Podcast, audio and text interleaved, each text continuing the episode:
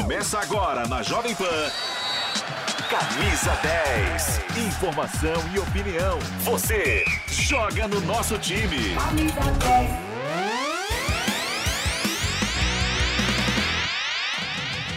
Mas, gente, pera aí, o que aconteceu com o Corinthians ontem pela Copa Libertadores? A primeira derrota na história para um time boliviano, perdeu para o Always Ready nas últimas horas e a gente abre o Camisa 10 de hoje nesse clima de Copa Libertadores, Corinthians, Flamengo que estrearam ontem. Aqui ao meu lado o velho Vamp. O que, que aconteceu com o Timão, Vamp? Bom dia. Bom dia, Pedro, bom dia a todos. O que aconteceu com o Timão? Estreia pífia e patética, né? Jogou é, palavras, é, palavras Mauro do César, Mauro César. Né? Uma estreia muito ruim, o Corinthians não jogou nada, né? Não agrediu na altitude de La Paz, muito abaixo, né? Jogadores importantes ainda, no meu ver, muito longe daquilo que pode se apresentar. No caso do Paulinho, o próprio William, né? na noite de, hoje, de ontem, não jogando nada. Investiu pesado para a temporada e o Vamp aumentando aí, né? Ampliando o vocabulário, com referências de outros comentaristas também aqui Lógico, da casa, né, né? Gente, né Nosso Mauro César Pereira. Vai aprendendo com vocês, né? Então, quer dizer assim, né? O Corinthians estreia depois de fazer 10 anos que foi campeão invicto da Libertadores, mas jogou muito mal, né? Ainda para sorte o Boca perdeu também, né? E aí vai ter agora que recuperar esses pontos na quarta-feira, diante da equipe colombiana, que venceu bem, né? Que é o, o Cali, né? Cali, né? Mas dizer assim, o jogo do Corinthians é muito ruim, muito abaixo. Teve tempo para treinar. E olha que foi a cavalaria toda. Já. Jogou Jô, jogou Roger Guedes, jogou William, jogou Renato Augusto, jogou Maicon. É, todo mundo William, mas muito abaixo mesmo daquilo que se esperava. Vamos ver como é que foi esse desastre do Corinthians ontem, esse vexame na Bolívia. Quem conta pra gente é o Kaique Silva aqui no Camisa 10. Antes da bola rolar, a expectativa era muito grande. Vamos com muita confiança, vontade de fazer uma grande partida e ser vitorioso. Eu estou confiante, sinceramente, numa, numa boa resposta. Mas bastaram apenas seis minutos de bola rolando para a ansiedade se tornar angústia e a expectativa se transformar em decepção para o torcedor corintiano. Em uma penalidade cometida por João Pedro, o Always Ready saiu na frente do marcador. Com a dificuldade natural e já esperada por conta da altitude se unindo à falta de criatividade do time em campo, nem mesmo em chutes de fora da área de Renato Augusto, que costumam ser certeiros, o Corinthians conseguiu chegar ao seu gol. Quando a fase não é boa, fica complicado. Vitor Pereira até tentou mudar os rumos da partida no intervalo, fazendo mudanças. João Pedro deu lugar a Maicon, deslocando Duqueiroz para a lateral direita. No ataque, Adson saiu para a entrada de Roger Guedes. Mas nada que esteja tão ruim que não possa piorar. Com apenas 18 segundos de tempo regulamentar. E já vai para o campo de ataque a equipe do Always Red, enfiada de bola pela ponta esquerda, rolada para o gol, é! Gol!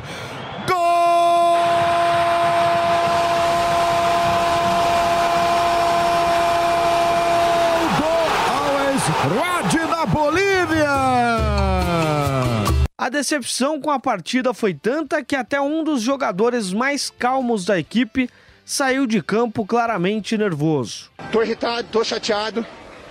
Não tem muito o que falar, é, é trabalhar, porque para sair dessa situação só trabalhando. Com a derrota, o Corinthians estreia com o pé esquerdo. E até a próxima semana dorme na lanterna de seu grupo ao lado do Boca Juniors, que também foi derrotado por 2 a 0 para o Deportivo Cali. Após o jogo, o Corinthians retornou em voo fretado ao Brasil, onde já se reapresenta para treinamentos durante a tarde, visando a estreia no Campeonato Brasileiro. O Corinthians jogou muito mal ontem na estreia pela Copa Libertadores. Agora a gente vai colocar uma arte na tela com as estatísticas, dados. Corinthians versus bolivianos, né? Foi a primeira derrota ontem do Corinthians na história para uma equipe boliviana. Nós temos aqui, ó, o empate do Timão contra o Jorge Wilstermann, que aconteceu em 1999. Eu estava nesse jogo. Participou desse jogo, né, Vamp? Foi, foi na altitude também, né? É. Enfrentou a altitude Não, não, lá. em Cochabamba não. Ah, foi em Cochabamba, é verdade, é, é verdade. Corinthians 5, Jorge Wilstermann 2. Estava também. também. em 1999, o Vamp lembra bem desse duelo. Corinthians 4, The Strongest 1 pela Libertadores de 2003. Eu estava também machucado. Caramba, tava, tava no grupo. é. The Strongest 0, Corinthians 2 em 2003. Estava também machucado.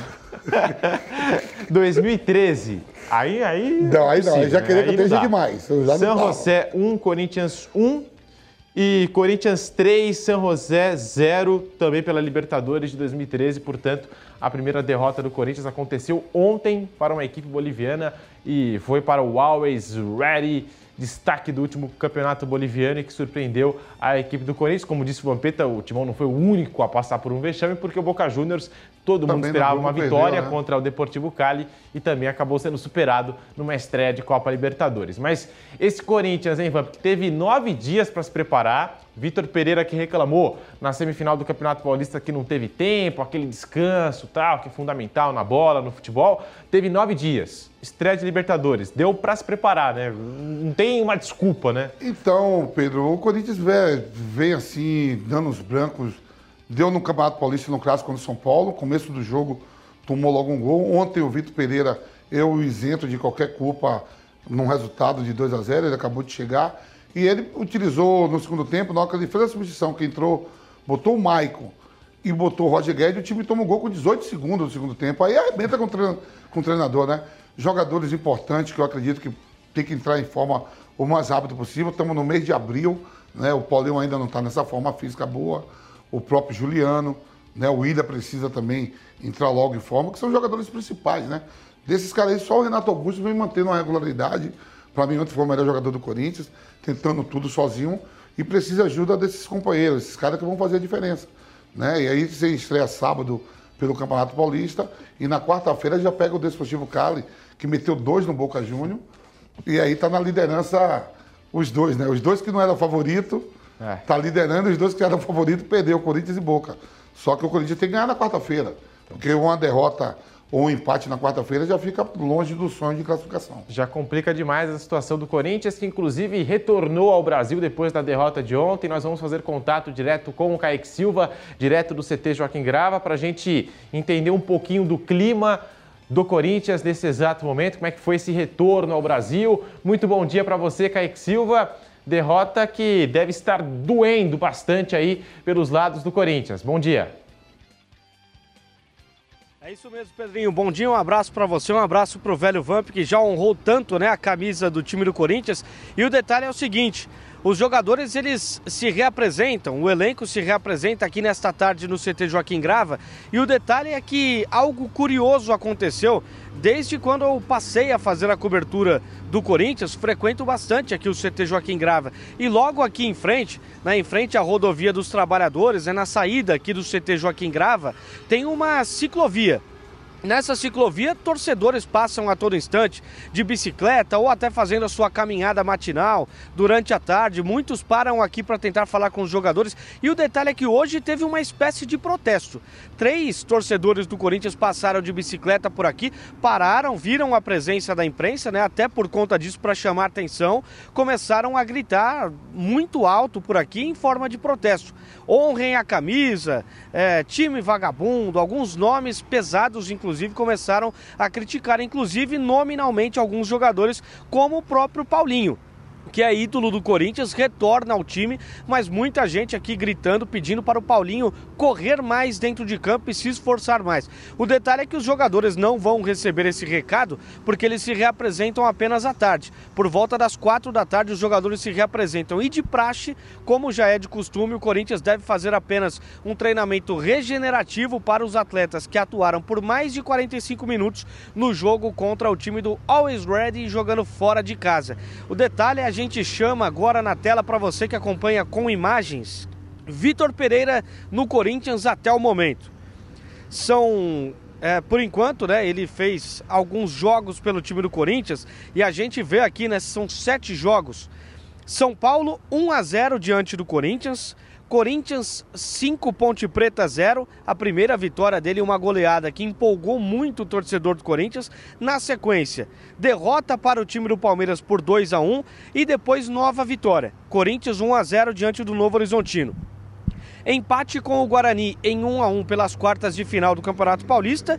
Derrota para o time do São Paulo no Morumbi por 2 a 1 pela semifinal e agora nova derrota por 2 a 0 contra o Always Ready pela Copa Libertadores estreia na fase de grupo. O detalhe é o seguinte: são duas vitórias, um empate em quatro derrotas. 33,3% de aproveitamento. E se a gente for pegar essas duas vitórias do time do Corinthians foram justamente contra os dois times que foram rebaixados no Campeonato Paulista, caíram para a Série A2 é de fato uma fase complicada. São seis jogos fora de casa, longe do seu torcedor nessa, nesse começo, né? São muitos jogos fora de casa é, por enquanto, do técnico Vitor Pereira na sua chegada. E o detalhe é que o time do Corinthians, na verdade, pegando aqui a lista dos jogos, a gente vê que o Corinthians fez apenas três jogos na sua presença, né, na, na presença do seu torcedor. E três clássicos foram fora de casa, duas vezes no Morumbi e uma vez no Allianz Parque. Pegando também os números desse Corinthians que vai quebrando recordes negativos até o momento em 2022, perdeu quatro clássicos seguidos. Após 15 anos foi eliminado para o São Paulo em um mata-mata. Após 22 anos, perdeu na estreia da Libertadores. Depois de 22 anos também e perdeu pela primeira vez na história para uma equipe boliviana. Por enquanto, os números não são nada agradáveis, são notícias que o torcedor do Corinthians não gostaria que eu estivesse passando, mas infelizmente é essa a realidade de um time que vai precisar se acertar, dar a volta por cima, sacudir a poeira para quem sabe se classificar nessa fase de Libertadores e buscar novos ares, porque o clima anda pesado aqui no CT Joaquim Grava, sim, viu, Pedro? Boa, muito obrigado, Kaique Silva, com as informações do Corinthians. E já que o programa de informação, a gente passando aqui dados, né, notícias atualizadas, estatísticas, Velho Vamp, na temporada passada, e acompanhando aqui os memes, a movimentação nas redes sociais, eu fiquei sabendo desse fato, não sabia. O Always Ready, ele fez a pré-temporada no Brasil e inclusive foi derrotado pelo Audax. Né? Audax, oh. Atibaia e Inter de Limeira. Foi mesmo? Na última temporada. Ele fez esses, esses três jogos, eu não sabia, fez esses três jogos e perdeu para essas três equipes na pré-temporada de 2021. Tanto que o Audax, e eu, quando saiu o Always Eu também não sabia. É verdade, meu Também não sabia. E aí, números aí que o Kaique mostrou para nós aí, números que, que dá para preocupar mesmo, né? Eu até passo um pano assim dos sete jogos que o, o Vitor Pereira está no Corinthians, ele chega numa semana que já vem logo dois clássicos seguidos, né? São Paulo e Palmeiras, aí define, depois ele ganha da Ponte Preta e, e, e do Novo Horizontino, equipes que foram rebaixadas mesmo para a Série B do, do, do, Campeonato Paulista. Só que ele depois tem um clássico de novo de mata, de mata, né? Mata-mata contra o São Paulo. E eu não boto só na conta dele, não. Eu acho que alguns jogadores que foram contratados e não foram agora, já estão desde a temporada passada, chegaram no final, conseguiram botar o Corinthians de novo na Libertadores. Mas começa a pré-temporada, começa a temporada abaixo daquilo que se espera. Agora a gente vai virar a página aqui no Camisa 10 da Jovem Pan para falar do Flamengo. Teve aquela polêmica, vai ter jogo, não vai ter jogo, mas no final das contas a bola rolou em Lima, no Peru, mesmo diante de tanta confusão e o momento crítico que vive o país peruano. O Flamengo foi lá, venceu o esporte em cristal por 2 a 0 e o nosso Rodrigo Viga, direto do Rio de Janeiro, atualiza para a gente as informações aí da cidade maravilhosa em relação ao Flamengo. Gabigol foi mal, né, Viga? Mas ainda assim, Lázaro, Mateuzinho deram a conta do recado e o Flamengo venceu. Bom dia. Fala Pedrão, bom dia para você, bom dia para o Vampeta, aquele que jamais será esquecido do Clube de Regatas do Flamengo, viu, Vampeta? Bom dia para o nosso ouvinte espectador internauta da Jovem Pan. Teve jogo, né? Mas não teve bom futebol sincero honestamente, começar com o pé direito na Libertadores da América é fundamental. O Flamengo hoje respira ares mais tranquilos, menos rarefeitos, do que o Corinthians, que conseguiu a proeza aí de perder para uma equipe é, boliviana, embora o jogo tenha sido lá no camisa 10 da Bolívia, que é a altitude é, de La Paz. Mas não foi um bom futebol apresentado pelo Flamengo, pelo contrário. O time, de uma maneira geral, deixou muito a desejar. Talvez dois jogadores tenham se salvado no cômputo geral. Mateuzinho, lateral direito, que precisa se firmar, porque a cada jogo é um teste novo. Ora é Rodinei, ora é Mateuzinho, de vez em quando, de quando em vez é o Isla, mas parece que o Isla está de saída do Flamengo, já tirou até fotos de suas redes sociais com a camisa é rubro-negro. O destino dele pode ser, inclusive, o Boca Juniors da Argentina. E o outro destaque da partida, para mim, foi o atacante Bruno Henrique. O Flamengo precisa muito do Bruno Henrique, não pôde contar com o De Arrascaeta. Agora, as notas negativas, né? As atuações abaixo da crítica. Gabigol, mais uma vez. É, o Thiago Maia, que vinha reivindicando passagem pelo time titular, também entrou e entrou muito mal. O Ilharão também voltou ao time titular, mas é, sem brilho, sem destaque. E eu vou dizer também que uma nota negativa para o técnico Paulo Souza, que contra o Sporting Cristal, para mim, uma das equipes mais fracas é, da Libertadores da América, do grupo com certeza, que tem Talheres e Universidade é, Católica do Chile, ele conseguiu a proeza de começar o time com três volantes. Já sabedor de que um empate ou até mesmo uma derrota poderia complicar o futuro dele no clube de regatas do Flamengo. Começou é, encolhido no ferrolho, é, tímido. O Flamengo não foi é, brilhante, mas saiu com três pontos lá de Lima, no Peru. Pontos importantíssimos, mas fica sempre aquela preocupação, aquela interrogação e aquele questionamento. Quando veremos novamente o Flamengo jogar bem, de forma convincente, de forma organizada, se é que jamais vai repetir 2019, mas pelo menos ter um lampejo daquele time eh, brilhante que encantou o Brasil e a América do Sul há três anos. Pedrão. A gente vai para um rápido intervalo, voltamos já com camisa 10 da Jovem Pan, com mais Flamengo, com mais Corinthians, a estreia dos brasileiros na Copa Libertadores. Hoje ainda tem o Palmeiras, que já está na Venezuela, para enfrentar o Deportivo Tátira. Esse é o camisa 10 da Jovem Pan, meu lado aqui no estúdio, Velho Vamp. A gente vai trocando passes, voltamos já com o camisa 10. Fica aí. Carnezinho das lojas 100 é o crédito mais fácil, mais rápido e barato, porque tudo é resolvido aqui nas lojas 100, sem taxa de abertura, de crédito, de emissão de boletos ou de anuidade. Com o carnezinho das lojas 100, você pode comprar sem entrada com até 50 dias para começar a pagar. Pode escolher o dia do vencimento ou adiantar o pagamento e ganhar desconto. Pode pagar em qualquer filial das lojas 100 e assim conferir as novidades e aproveitar as promoções. Carnezinho é nas lojas 100. Tá chegando a hora, torcedor do Verdão. É quarta-feira, a estreia do bicampeão da Libertadores da América. Os comandados de Abel Ferreira entram em campo na Venezuela contra o Deportivo Tátira. A bola rola às nove da noite e você curte as emoções do jogo com a melhor equipe esportiva do Brasil. No rádio, no YouTube Jovem Pan Esportes e no Panflix, o aplicativo da Jovem Pan. E mais cedo no YouTube Jovem Pan Esportes e no Panflix, acompanhe a estreia do novato Bragantino contra o Nacional do Uruguai. Libertadores 2022, com a melhor equipe esportiva do Brasil, pela Jovem Pan Esportes. Chegou a hora de você começar a diversificar seus investimentos e você não sabe como fazer. Não entende muito de mercado financeiro, mas tem interesse em aprender. Quer sair da poupança? Então não perca a oportunidade. Eu preparei o melhor curso de indicadores financeiros do Brasil, pensando em pessoas como você. Acesse a newcursos.com.br, use o voucher Vai Brasil e compre o curso Toro de Ouro em 12 vezes de menos de 75 reais. N I U cursos.com.br e bons estudos. Ah, vai, Torinho! Vai, Torinho!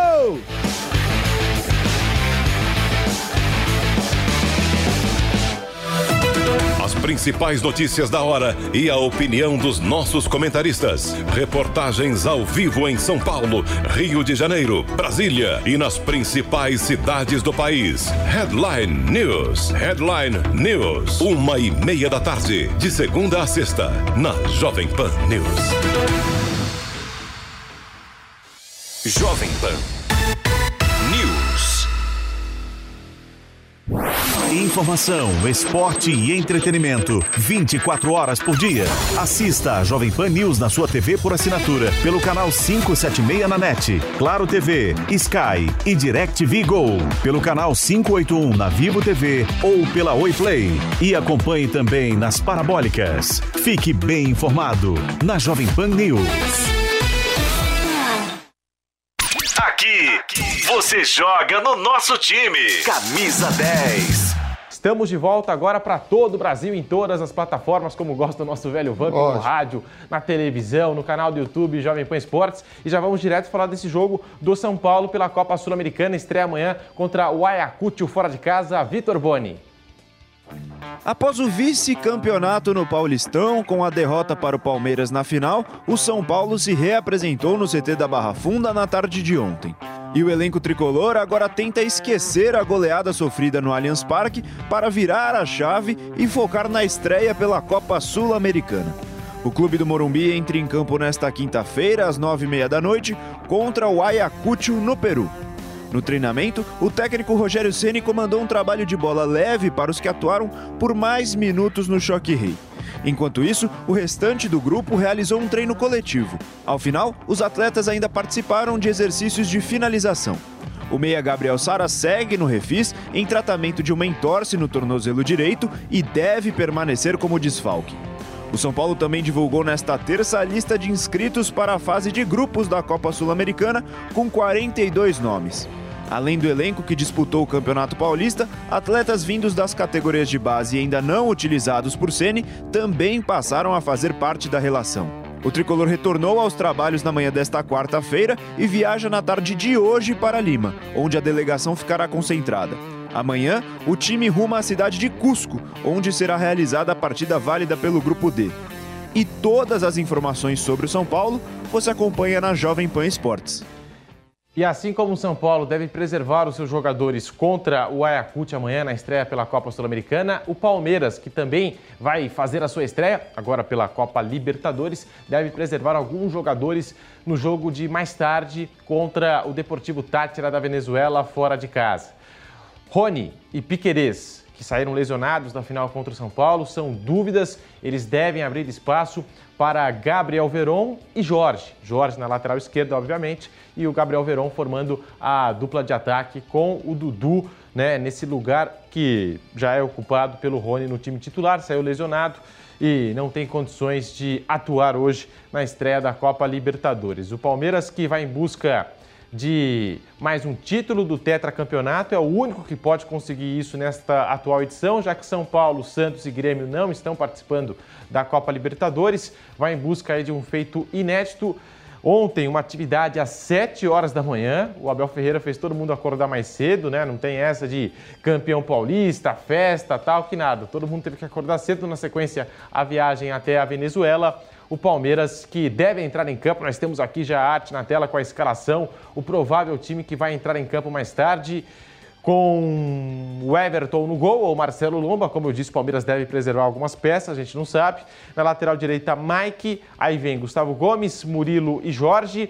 No meio de campo, Jailson Siqueira ou Atuesta, Zé Rafael e Veiga. Um pouco mais à frente, Gustavo Scarpa aberto pela esquerda, atacante de beirada, vai fazer essa função. Dudu pelo lado direito. E na frente, Gabriel Veron ou Rafael Navarro na vaga que seria, no espaço que seria do Rony nesse 11 inicial do Palmeiras, nesses 11 titulares do Verdão. Portanto, fica o convite. Mais tarde tem Palmeiras e Deportivo Tátira aqui na Jovem Pan. Como é que chega o Verdão, o velho Vamp, para essa estreia de Libertadores defendendo o cinturão, né? Palmeiras atual bicampeão bicampeão, né? Em 10 meses conquista duas vezes a Libertadores, tricampeão da América, né? Não vamos esquecer que é tri, mas é bi seguido. Né? Vai no momento bom, conquista um Campeonato Paulista diante do seu rival, né? O Abel somando títulos, nove finais, cinco títulos, né? É o time a ser batido na Libertadores, com o sonho de novo de retornar ao Mundial. Vi ali que pode ser que tenha algumas mudanças, mas ainda assim é um time forte, né?